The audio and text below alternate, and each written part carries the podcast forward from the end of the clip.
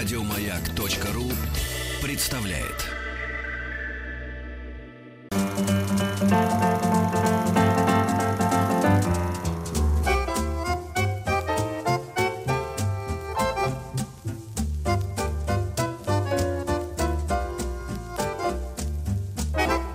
Хочу все знать. Хочу все знать. Добрый день. Здравствуйте. Здравствуйте. Здравствуйте. Всех еще раз поздравляем и не устаем это делать с, великим, великим праздником, праздником. Победы. Денис Николаев. Алексей Веселкин. И у нас сегодня в гостях а, Бринков Александр Викторович, лауреат конкурса «Учитель года» 94 года, отличник народного просвещения, почетный работник сферы образования и руководитель военно-поискового отряда имени Сергея Сергеевича Смирнова. Александр Ильич, здравствуйте. Здравствуйте. С праздником вас. Да, Спасибо всех Прежде всего, тоже. с праздником, да, с великим праздником. Смотрите, ну, мы с вами чуть-чуть уже пообщались, э, так скажем, в закулисье нашей станции. Вот, и понятное дело, что о войне будут рассказывать, рассказывают и рассказывали, и появляются новые нюансы, и вы руку держите на пульсе, поэтому э, как вы начнете свой рассказ, из чего? Это абсолютно, так сказать, свободно можете к этому подходить, нам будет в любом случае интересно, потому что вы знаете какие-то такие э, неожиданные повороты, вот, которые мы даже не подразумеваем, что в принципе были, потому что вы находитесь мало того, что в информационном поле, все, что связано с Великой Отечественной войной, но еще, так сказать, в, постоянном э, поиске. Поэтому появляются новые э, факты, новые нюансы, новые имена, люди, события. Поэтому начинайте как хотите, а мы уже будем вас вести, так сказать, дальше как-то по этому коридору, где-то останавливать, м, где-то пробегая дальше. Спасибо большое. Да, действительно, вот уже 35 лет, больше трети века, я руковожу одним из самых известных в нашей стране военно-поисковых отрядов. Отряд имени Сергея Сергеевича Смирнова. Э, В этом отряде работает уже девятое поколение, ну, как принято сейчас говорить, тинов, тинейджеров. Ко мне ребята приходят с 12, с 13-летнего возраста и продолжают работать практически все время. И вот э, действительно очень много мне, как руководителю поискового отряда, приходится работать, общаться с детьми в школах, выступать на разных школьных мероприятиях. И вот я с чего бы хотел начать? Я хотел бы начать именно с собственно с сегодняшнего дня, с нашего Великого Дня Победы, 9 мая. Вы знаете, старшие школьники меня часто задают вопрос. Они узнают из школьной программы, из рассказов и просто из литературы, что, оказывается, акт о безоговорочной капитуляции Германии в Карцхорсте был подписан не 9 вовсе, а 8 мая. Правда, он был подписан поздно вечером, в 22 часа 43 минуты по местному времени. Но вот у нас в СССР, естественно, он был объявлен уже на следующий день, утром 9 мая. И вот как бы по этой причине мы празднуем День Победы не 8 числа, а 9 числа. Но на самом деле это объяснение чисто формальное. На самом деле очень мало кто знает, что война, она не закончилась на самом деле этим актом о безоговорочной капитуляции что уже после момента победы, после того, как наши ребята расписались на колоннах Рейстага, после того, как все уже поняли, что война кончилась, что начался мир, вот уже после этого момента произошли два события, две крупные настоящие военные операции, которые продолжались уже и после акта капитуляции. Я имею в виду, это, конечно, сравнительно известную операцию об освобождении города Праги, когда нашим ребятам, повторяю, когда уже, которые уже отметили победу, пришлось сесть на броню танков, рвануть через Рудные горы, чтобы освободить Прагу от восставших эсэсовцев. Александр Ильич, подожди, одну Да. секундочку. Это очень важные вы вещи говорите, потому что в нашем сознании, вот я вам серьезно говорю, что э, города освобождались по мере движения нашей армии, наших военных, и, естественно, закончилось все в Берлине. Так а вы думают сейчас, многие. Да-да, а вы сейчас говорите, что это вообще невероятное событие, потому что подписана капитуляция практически в сознании людей, что все Всё. закончилось. Как Да. можно и где э, найти те силы, волю, чтобы вернуться назад? Правильно, Да-да, вот о давайте том и речь. ага, О том и речь. И вот после капитуляции эсэсовский корпус Чернера поднимает восстание сопротивление в Праге. Они не желают признавать капитуляцию, они продолжают войну. И вот наши ребята садятся на танки. Повторяю, они уже отметили победу. Они уже, быть может, приняли на грудь, как полагается, но они садятся на танки и едут в страшное месиво, в страшный бой. И вот за это освобождение Праги 9 числа уже после победы наши ребята заплатили полутора десятками тысяч жизней. Полтора десятка тысяч наших ребят погибли после победы. Это вообще Ну, удивительно. Об освобождении Праги слышали многие, даже школьники. А была еще одна операция 9 мая, о которой не знают даже многие специалисты. Дело в том, что есть такой остров посреди Балтийского моря, он Дании принадлежит, остров Борнхольм. Так вот, на этом острове укрепилось два десятка тысяч немецких солдат, которые также не пожелали признать капитуляцию. капитуляцию. Более того, остров был вооружен до зубов. Достаточно сказать, что на, Борнхольме, на Борнхольме был немецкий флот э, общей численностью до 700 кораблей разных, включая катера. 700 кораблей? Ну, включая Ну, мелкие да-да-да-да. катера. Но да. все равно. Вот, у него была великолепная береговая артиллерия, у него была такая радиолокационная и гидроакустическая система, которая не позволяла к этому острову подойти кораблям никаким, ни подводным лодкам. И командование этой части на Борнхольме объявило Борнхольм маленькой Великой Германии. Они собирались продолжать это дело на этом острове. И вот 9 мая, опять же, после победы нашим советским войскам пришлось штурмовать этот неприступный остров. И это была полномасштабная военная операция. Это не было добивание каких-то банд, э, там, оставших, оставшихся недобитых эсэсовцев, которые продолжали еще долго. Это была именно полномасштабная операция, в которой, опять-таки, погибли очень многие наши ребята, моряки, летчики и десантники. И вот то, что мы отмечаем День Победы не 8, а 9, это не просто факт того, что День Победы был объявлен на следующий день после акта, а это еще и дань уважения тем ребятам, десяткам тысяч ребят, которые сложили свои головы, уже успев отметить победу. Вот так. Я вам отдельно хочу сказать спасибо, потому что ту информацию, которую вы сейчас дали, она очень эмоциональная. Я сейчас вот так держусь, потому что м, сложить голову во время войны это трагично. Но это как бы в этом есть страшная логика. Но когда э, объявлено официально, что все закончено, и самое главное, что родные и близкие в этот момент понимают, да, он остался жив, только, так сказать, осталось э, время на дорогу, и мы его встретим. И после этого происходят трагические события, и мне кажется, что я сейчас обращаюсь, так, вы знаете, не просто в воздух, а вообще в эфир, понимая, что вот эти две истории, по ним просто фильмы надо делать. Ну, фильмы надо делать по поводу того, что как все развернулось, и ребята молодые поехали обратно, сели, заправили танки, значит, в, в Прагу, великий, п- потрясающий, красивый город, а об острове это вообще удивительно. Действительно, полномасштабная огромная операция, собственно говоря, в этом есть метафора. Последний остров остается, остров сопротивления вот этой э, гитлеровского жути этой, так сказать. И потом ресурс какой нужен был. Когда уже все отработано, уже никаких сил же нету, ни физических, ни моральных, чтобы там оказаться. Спасибо вам огромное. Так. Ух, Денис Евгеньевич, я аж выдохнул. Да я... Слушай, у меня Даже- шок какой-то, да. Но я хотел бы плавно перейти вот к следующей теме нашего разговора, поскольку у нас передача для ребят, для подростков.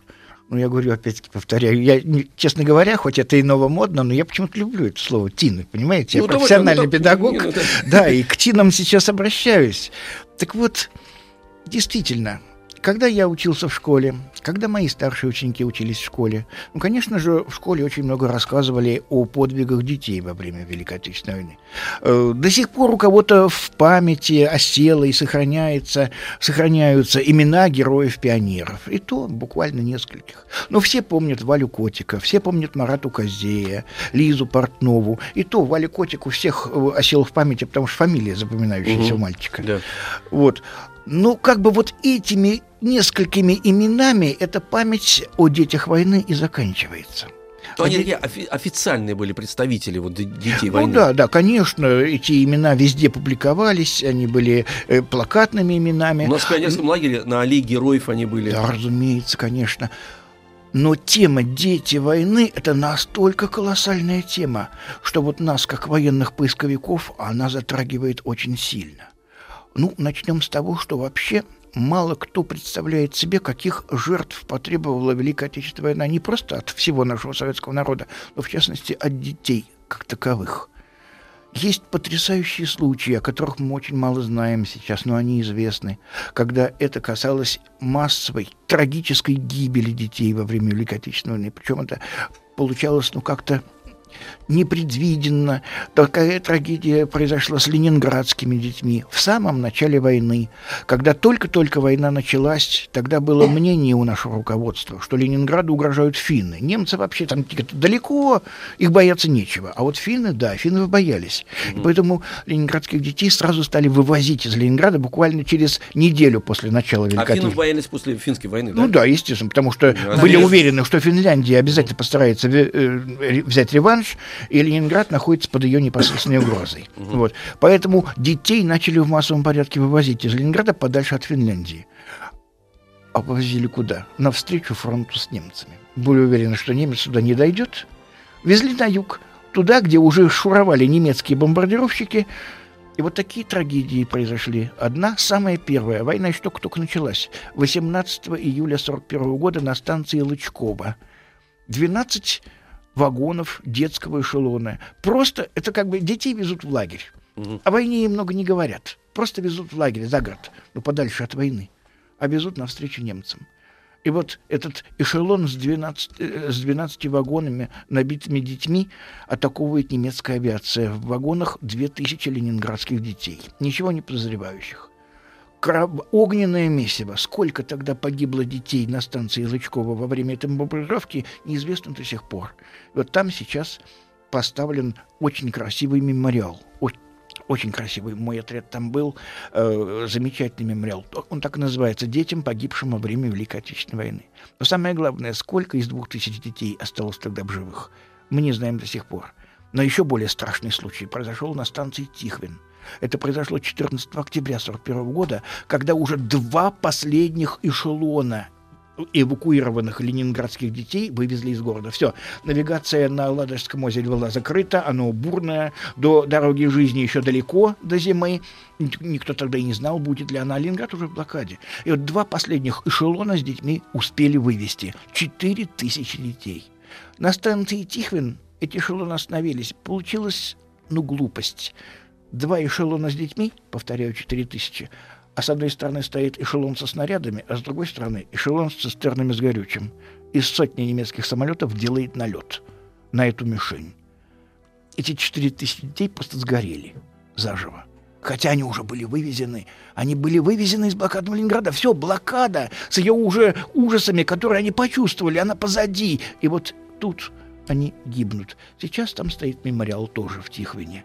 Но вот такие страшные трагедии, они как-то тоже малоизвестны, о них мало кто знает. Александр Ильич, а вот скажите, вот смотрите, да, это, э, я сейчас в таком нахожусь как бы в состоянии да, в смятения, да. А, а, скажите, пожалуйста, а немцы, они знали, что они бомбят? Это трудно сказать. Сейчас уже Потому что таких я документов я не почему, я почему, понимаете, это тоже интересно выяснить. В принципе, это я не то, что вам там идеи какие-то подбрасываю, потому что часто мы сталкиваемся сейчас, к сожалению, с тем, что и не мы войну выиграли, и ну, да. не такая уж у нас была, так сказать, э, э, значит, наш вклад не такой уж большой в это. И на это, то, на наш взгляд, это сравнить даже невозможно. Но, в принципе, постепенно, постепенно вот это да. вымывается наше участие. И, но когда ты вспоминаешь вспоминаешь, и, точнее, не вспоминаешь, а открываешь для себя вот эти вещи, и когда э, этим, ну, я даже прям хочется сказать какое-то резкое слово э, этим людям, которые а, начинают оправдывать. Потому что, знаете, время, к сожалению, стирает очень много болевых м, точек. Ну, вроде бы так и должно было быть. И когда всплывают вот такие факты, что э, потому что действительно масса подтверждений, якобы подтверждения оправдания, что-то такое, и нам инкриминируют очень много, что мы не так себя вели, понимаете, на э, этих территориях, которые мы пытались отвоевать и, и пройти дальше к Берлину.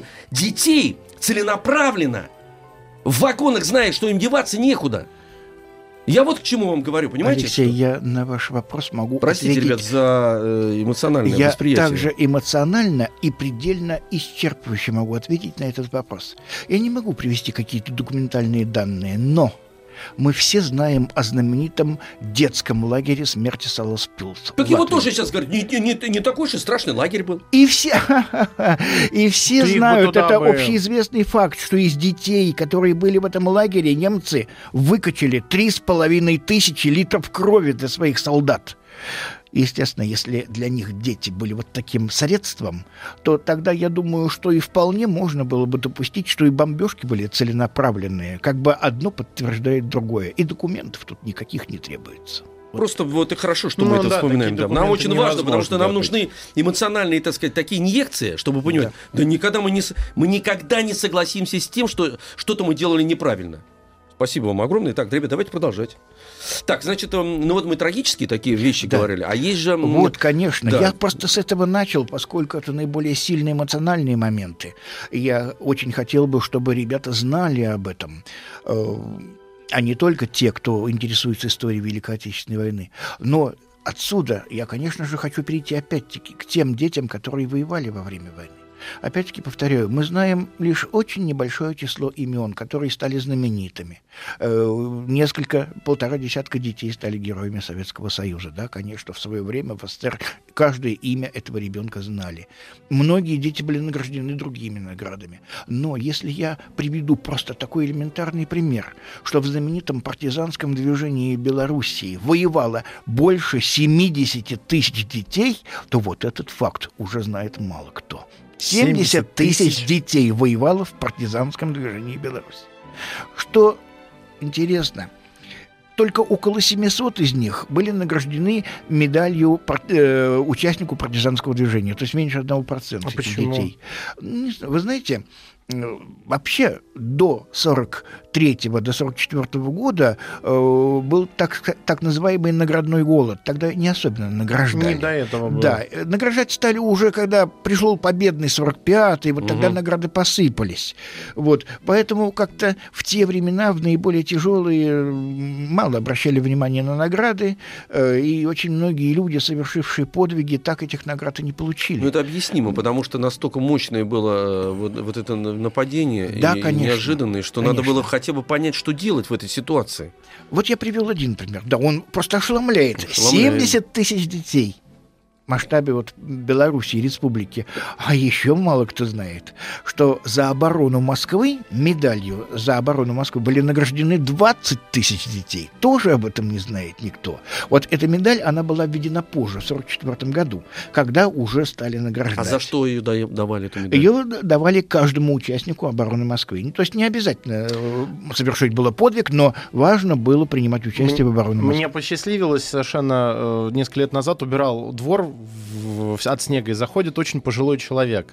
Начинаю разговаривать с ним, он с женой, он говорит, а я жил в этом доме, это в центре Москвы, на Китай-городе. Он рассказывал как раз, а, что они э, с пацанами, он был тогда ребенком, а, зажигательные бомбы с этой крыши сбрасывали, что как они на этой крыше смотрели на первый московский салют, когда еще из огнестрельного оружия а, стреляли, когда, ну, не- не- некоторые люди даже были ранены, после этого запретили давать салюты из боевого, то есть после этого началась традиция салютов из холостых патронов. И вот это а, ощущение, когда я с ним разговаривал, и почему надо разговаривать с теми, кто даже тогда ребенком был еще, потому что у меня было ощущение, что я из 2000 на тот момент 16 неожиданно перенесся в 41 вот, то, то есть и это все вот обрело совершенно другие краски. Я сейчас предлагаю сделать небольшую перемену, надо передохнуть, потому что тема э, насыщенная и э, местами она тяжелая для восприятия.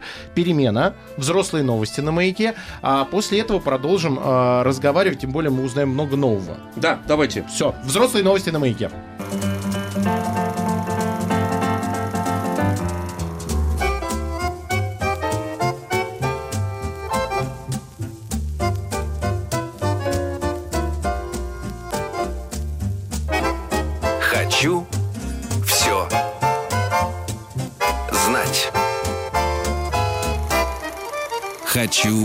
Знать. Денис Николаев. Алексей Веселкин. И у нас в гостях Александр Викторович Блинков, лауреат конкурса «Учитель год» 94 года, отличник народного просвещения, почетный работник сферы образования и руководитель военно-поискового отряда имени Сергея Сергеевича Смирнова. Еще раз здравствуйте, Александр Викторович, еще раз э, с праздником. Спасибо. И, и мы сегодня говорим о детях э, во время войны, о том, э, об их судьбах о, и о той роли, которую они сыграли в победе. И вот, об- ну, так это очень большой пласт, который э, на самом деле как-то об этом и не задумывался, пока был ребенком. То есть всегда, да, там были примеры пионеров, которые какие-то подвиги совершали, но о том, что это было массовое движение, ну, то есть, что дети оказались втянуты э, в войну точно наравне со взрослыми. Да, ну эм, это еще раз, кстати, подтверждает, что это э, всенародная победа наша. И еще я хотел Да. заметить, извините, Алексей Алексеевич, это как раз говорит о том, а, об уникальной, э, в плохом смысле слова, войне. То есть обычно же, ну, до Второй мировой войны а, человечество, ну, воевало условно профессионально, то есть глобально, а, ну, воевали э, взрослые. То есть дети, конечно, были втянуты всегда, потому что где появляется война, там наступает разорение, разруха, голод. Но я имею в виду, что вот таким образом, что дети оказались вынуждены... Ну, такого масштаба а, никогда не было. Никогда не было. Вставать И к станкам. Осознанное а, уничтожение еще к тому же, да, так сказать, детей. э, под- подвергаться опасности осознанной, э, быть, э, забро- э, быть в отрядах, которые забрасывались в тыл врагу и вели партизанскую деятельность, такого не было никогда, и это действительно э, ну, совершенно другой масштаб бедствия и масштаб вызова был. Но мне кажется, что по- помимо масштаба бедствия, мне кажется, что и масштаб осознания, э, кстати, в подростках, который говорят, просто мы, так звучит дети, а подросток ведь такое вибрирующее существо в этот момент. У него нету до такой степени опыта и страха смерти, там, предположим, да, в ну так природой просто устроено, так, так сделано, это специально, природа сохраняет... э, ну, не, ну, не- некое такое, так сказать, эм, подро- подростковое, знаете, вот это гер- ну, геройство там, потому что нету действительно опыта, это родители потом уже начинают бояться. Но масштабы поразили. То, что вы сказали, что в э, партизанском движении в Беларуси было задействовано до 70 тысяч эм, э, подростков, детей, а в Москве во время обороны Москвы 25 тысяч получили. 20. 20 тысяч получили, да, да, 20 тысяч получили награды за оборону Москвы. Они были задействованы, ребята, там, я представляю, на крышах, вот, вы говорите, зажигательные, э, значит, эти бомбы сбрасывали, гаси- гасили. И для них, я, мне тоже так кажется, вот, там, потому что подросток забежать по лестнице, когда лифта нету, когда-то рядом, так сказать, наоборот, говорит, спуститесь все в бомбоубежище, вот они бегут туда наверх, забрасывают друг перед другом, тоже, так сказать, какой-то... Жизнь-то тоже продолжалась. Перед девочками тоже можно было, так сказать, а я там это, там, Володька, Вася там накрыли. Что-то боятся стоять, стоять. Вот это, это тоже интересный феномен, что жизнь даже в этих моментах, она все равно продолжается, и э, человеческие вот такие природы, человеческую все равно никуда не денешь. В этом прелесть. Да, я хотел бы сначала ответить э, Денису в унисон сказанного ему, сказанного им. Э, в том-то и дело, что это была народная отечественная война. Это не была та классическая война, которую мы знали в прошлые столетия. Это была именно народная война, потому что против нас, против нашего народа велась война именно на уничтожение. Так что ответ исчерпывающий. Силами объединенных, объединенной силы Европы, кстати говоря. Ну, как бы. Европа тут не... Все, все силы, все присутствовали, я имеется в виду, как и на Наполеон, просто это история повторяется. Наполеон да. перешагнул границу тоже Но- но на, сам- на самом деле речь не о Европе, это была война именно с фашизмом. Именно с фашизмом. Я имею в виду войска, войска, Да, которые да, войска да, собраны да, да, были по понятно. всему миру, да. Э, Понятно. знаете что? У нас э, такая практика существует, мы иногда задаем вопросы ребятам там. Да. Вот вполне возможно, что мы Вот сейчас то же самое сделаем. Я сейчас это и сделаю. Но сначала я, опять-таки, хочу вот о чем сказать. Я хочу плавно перейти а, м, об истории о детях, которые воевали во время войны, к тем детям, которые в какой-то степени это дело сейчас продолжают. Но это уже дети, которые выбрали особый род деятельности. Действительно, я еще раз повторяю, э, у меня э, военно-поисковый отряд имени Сергея Сергеевича Смирнова. Наш центр находится в детском центре Пресня. Это в центре Москвы, недалеко от Белого дома. 35 лет мы там существуем.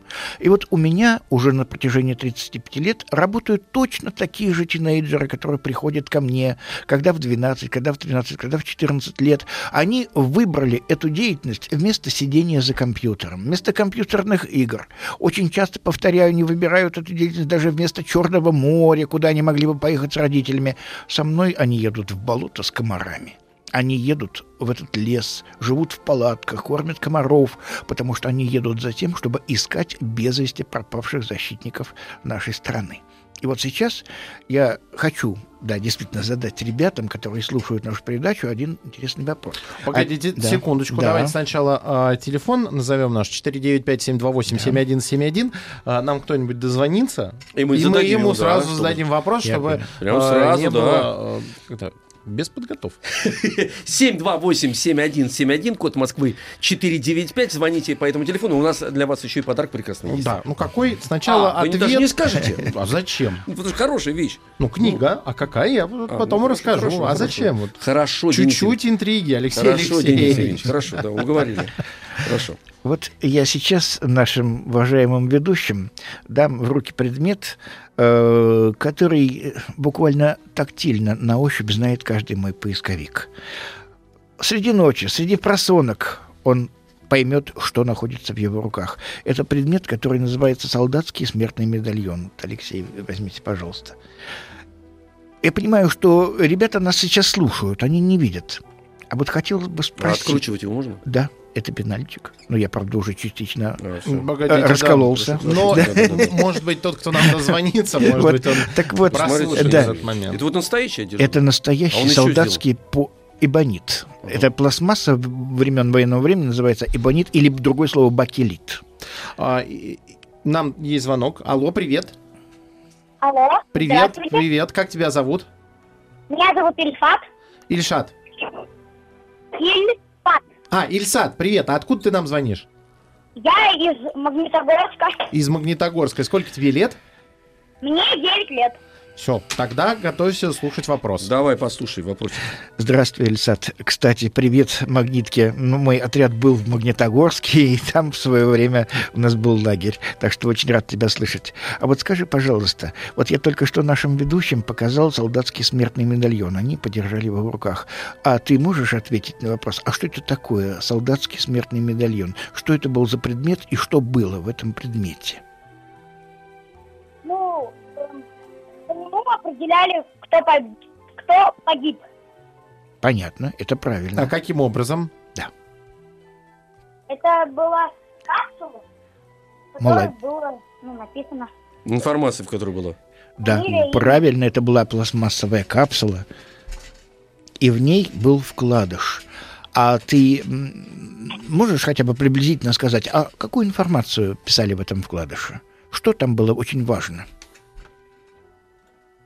Ну, там писали о, ну, э, фамилию, имя, воина. Молодец, Э, правильно. э, вот. Э, Потом писали еще, где, где он родился, Правильно. когда он родился. Молодец. И главное, ведь куда надо было писать письмо, адрес, А, адрес адрес. его семьи. Ага. Да. Да.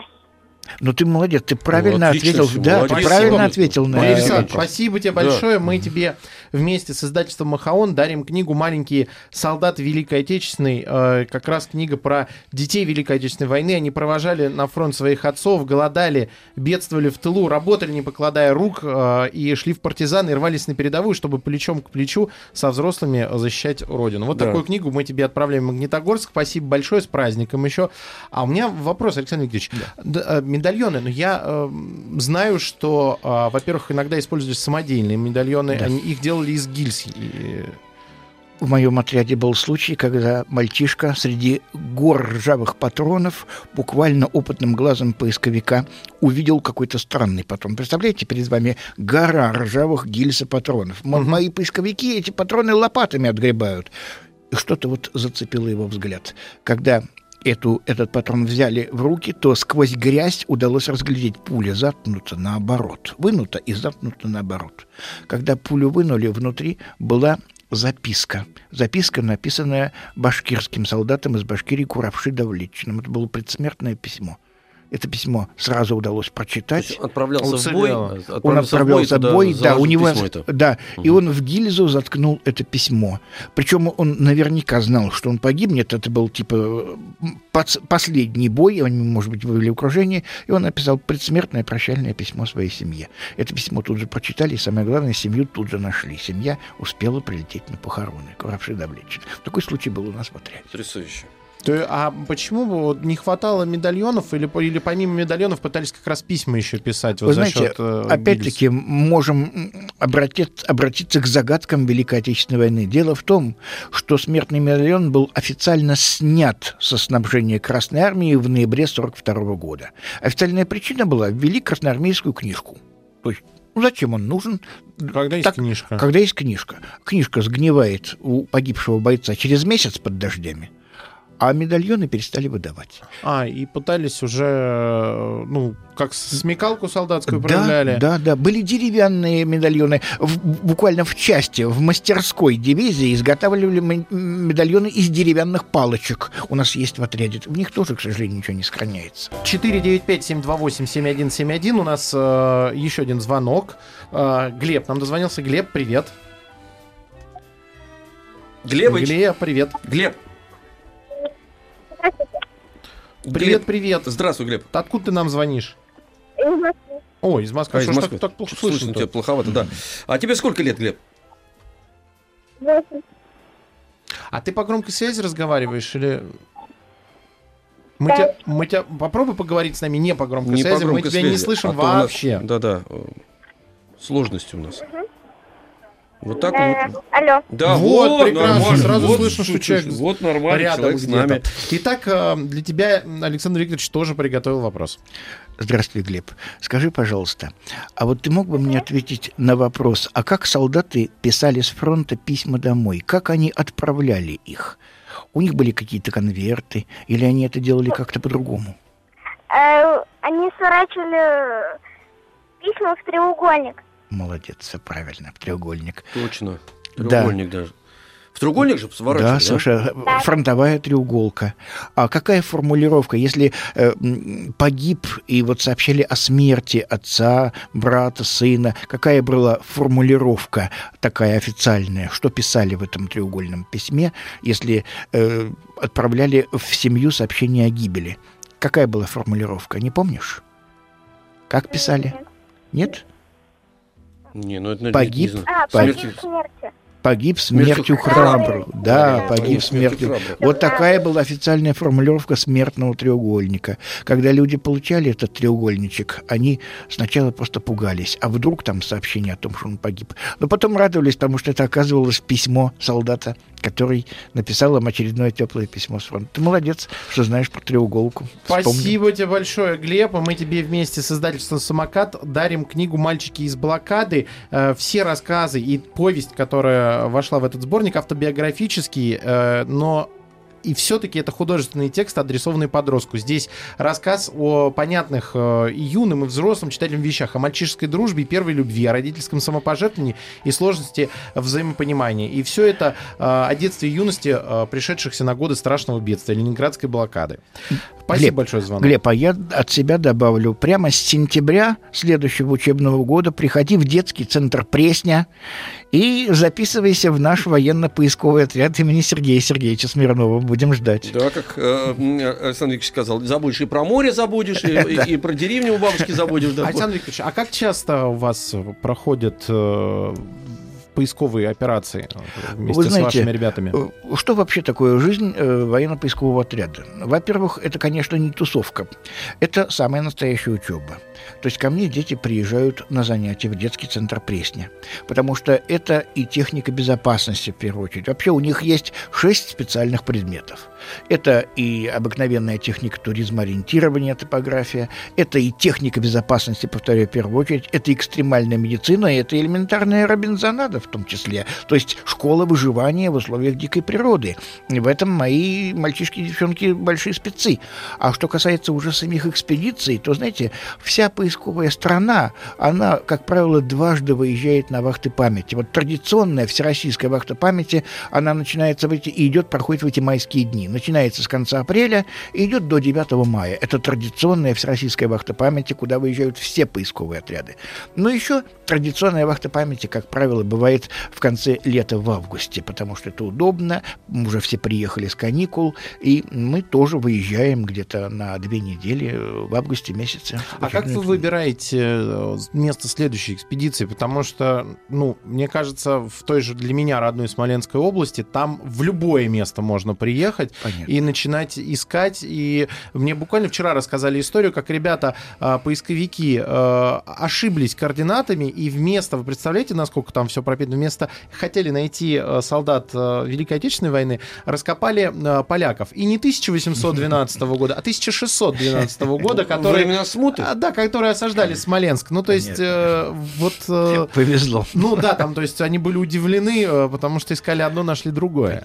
Я отвечу на этот вопрос так. Слово «выбираете» здесь не очень подходит, потому что в России существует единое централизованное поисковое движение России. Это общероссийская общественная организация. Она имеет свои органы руководства, и, как правило, конечно же, деятельность э, областных поисковых объединений, так и деятельность отдельных поисковых объединений, она жестко координируется. То есть, например, каждый отряд имеет, как правило, свои зоны ответственности, свое, свое традиционное место работы. А, Вот. то есть вы примерно в Да, одном да, и том мы, же месте. да, и на этих местах работать десятилетия.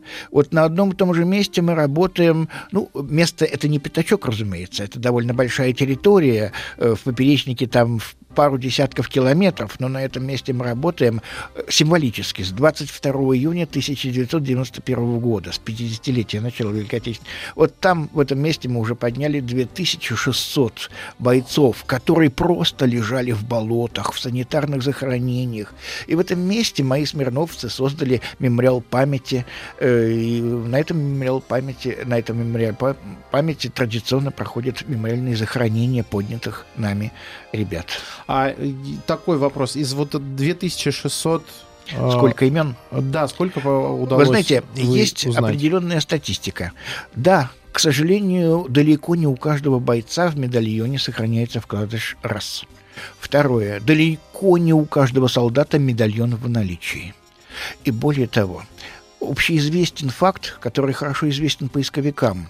Было на фронте суеверие среди солдат распространенное. Не брать- заполнишь не медальон, браться, да-да-да. заполнишь Мгм. медальон, тебя убьют. Это вот Поэтому старались вкладыш или выбросить, или чем-то подменить. Да, это для нас очень большая беда. Но зато нас выручают личные вещи солдат. Те же ложки. Ведь ложка бралась из дома. Понимаете, ложки на фронте не выдавали, а из дома значит память. И солдат свою ложку обязательно подписывал. Да. Вот эти ложки нас спасают. Котелки, кружки. Когда у солдата нет медальона, нас спасают личные вещи. У нас э, Таисия на связи, и Таисия э, хочет задать вопрос нам. Да. Тась, привет. Здравствуйте. Привет, с Здравствуй, праздником. Тася, с праздником. Сколько тебе лет и откуда ты нам звонишь? Мне 10 лет, я за... Да. Ай-яй-яй. Что сорвалось? Сорвался, Да, сорвался. Тась, звонок перезвони, пожалуйста, мы сейчас попробуем да, связаться. 495-728-7171. О, Очень интересно, что хотела она, какой вопрос хотела Да, задать. Да, любопытно. Александр Ильич, а м, вы живи- живете там, отряд, естественно, в таких, э, в походных условиях. Полевой, полевой Полевые лагерь, условия, да. палаточный, да. совершенно верно. Романтика полная. Мгм. А количество э, выезжающих? Ну, традиционно отряд это 30-40 человек. То есть вы там и готовите, у вас полностью По, замкнутый, мы замкнутый полный- цикл. в том-то и дело. Это скаутская жизнь, это школа выживания. Дети сами себя обеспечивают. У детей каждодневный суточный костровой наряд. Все как положено. Так, Все-таки вы, мы сбились на... А Да. я задал Да, вопрос, сколько? сколько? Так Это вот, важно. статистика различная, она зависит от многих факторов. Как правило, удается определить имя у одного из 20 найденных поднятых бойцов. Увы, это так. Э, Правда, есть методики сложные, которые связаны с работой с, подо- с документами Подольского архива, что можно впоследствии как-то эм, определить именно тех, кто воевал рядом с этим определенным бойцом. Ну, это очень Но это, это, это, дол- это долгий процесс и трудоемкий. А так, если чисто по документам, то один из 20, не больше. Это, ну, ужасно. Я в, а, в том плане, что очень грустно, потому что это же ну, настолько важно не только найти захоронить, конечно, выяснить, к- где и что произошло, даже когда это там, я, когда читаешь в газетах о том, что там правнуки узнают, что произошло с их прадедом, ты понимаешь, что вот в этот момент, э, ну, в семье, семья обретает э, свою целостность. Да, нам эти связи очень важны, в принципе, да. А, Александр Викторович, спасибо большое. Вот у нас э, на сегодня время э, закончилось. Спасибо вам большое, во-первых, за ту работу, которую вы ведете, потому что для нашей общей памяти это, наверное, самое важное. И то, что вы именно детей в это вовлекаете, и с каждым годом Да, это еще они более важно, приходят конечно. и приходят к вам. Еще раз вас с праздником. У нас в гостях был Александр Викторович Бринков, лауреат конкурса «Учитель года», отличник народного просвещения, почетный работник сферы образования, руководитель военно-поискового отряда имени Сергея Сергеевича Смирнова. До свидания. И, дорогие друзья, в субботу и в воскресенье Не забудьте включить «Маяк» детям. Спасибо. Еще больше подкастов на радиомаяк.ру.